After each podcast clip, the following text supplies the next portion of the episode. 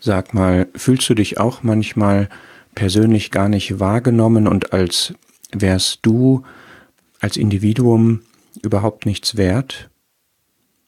Ich möchte gerne über zwei Bibelverse nachdenken, in denen der Herr Jesus zeigt, anhand des Beispiels von einem Spatz, der für die Menschen so minderwertig ist, dass man ihn im Mengenrabatt kriegt, aber für Gott, den Vater, etwas ist, was er persönlich wahrnimmt und sich darum kümmert. Und das benutzt der Herr, um zu zeigen, dass du und ich noch vorzüglicher sind. Und ich glaube, wenn wir uns das bewusst machen, wird uns das stärken in unserem Gott, der uns persönlich kennt und für den wir wertvoll sind und der unser Leben, aber auch unseren Tod in seiner Hand hat. Schau in diese beiden Verse in Matthäus 10 und in Lukas 12. In Matthäus 10 wird der Preis für zwei Sperlinge genannt, die auf dem Markt gehandelt wurden, weil man sie essen konnte. Zwei Sperlinge kosten einen Cent. Und dann sehen wir in Lukas 12, dass wir nicht, wie wir erwarten würden, demnach für zwei Cent vier Sperlinge bekommen, sondern sogar fünf. Das heißt, aus Sicht der Händler und der Käufer ist ein Spatz so wenig wert und es kommt auch nicht auf den Einzelnen an, dass wenn man vier nimmt, man noch einen obendrauf kriegt. Sie sind sehr billig und es geht nicht um das einzelne Individuum. Und schon auf der Ebene der Spatzen sagt der Herr Jesus hier, Gott sieht das aber anders. Und doch, obwohl der Spatz als so minderwertig und austauschbar betrachtet wird, und doch fällt nicht einer von ihnen auf die Erde. Das geschieht natürlich, die Spatzen sterben, aber nicht einer von ihnen fällt auf die Erde ohne euren Vater. Im Leben und im Tod ist der Vater da und sieht das und kontrolliert das auch. Und jetzt macht der Herr einen Gegensatz, aber, und sagt, der Vater hat das ganze Leben dieser Spatzen in der Hand. Aber er sagt nicht, er macht das alles im Einzelnen und die ganzen Federn sind gezählt.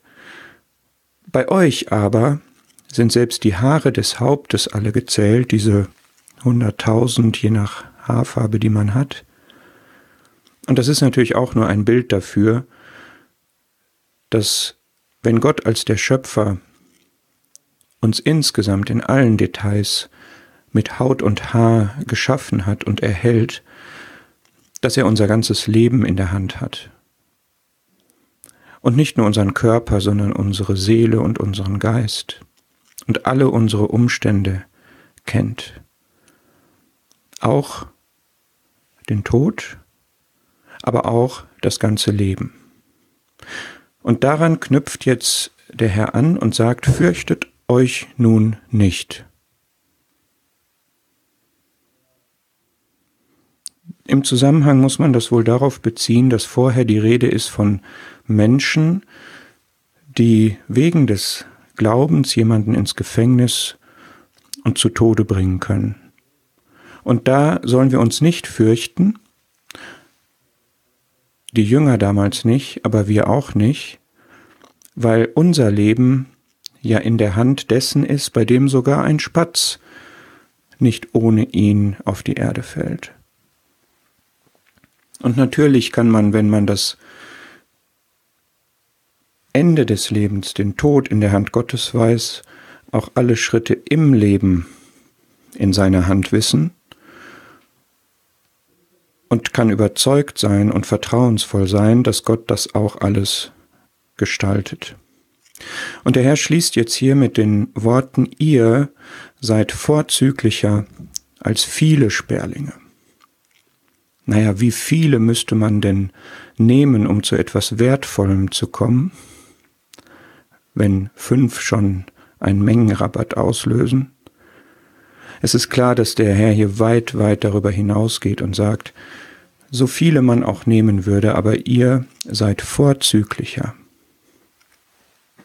Und dieses Wort vorzüglich, das hat's mir angetan, wenn ihr dem im Text der Bibel mal nachgeht, auch im Grundtext, das hat drei verschiedene Bedeutungen. Das eine ist einfach, es gibt einen Vorzug.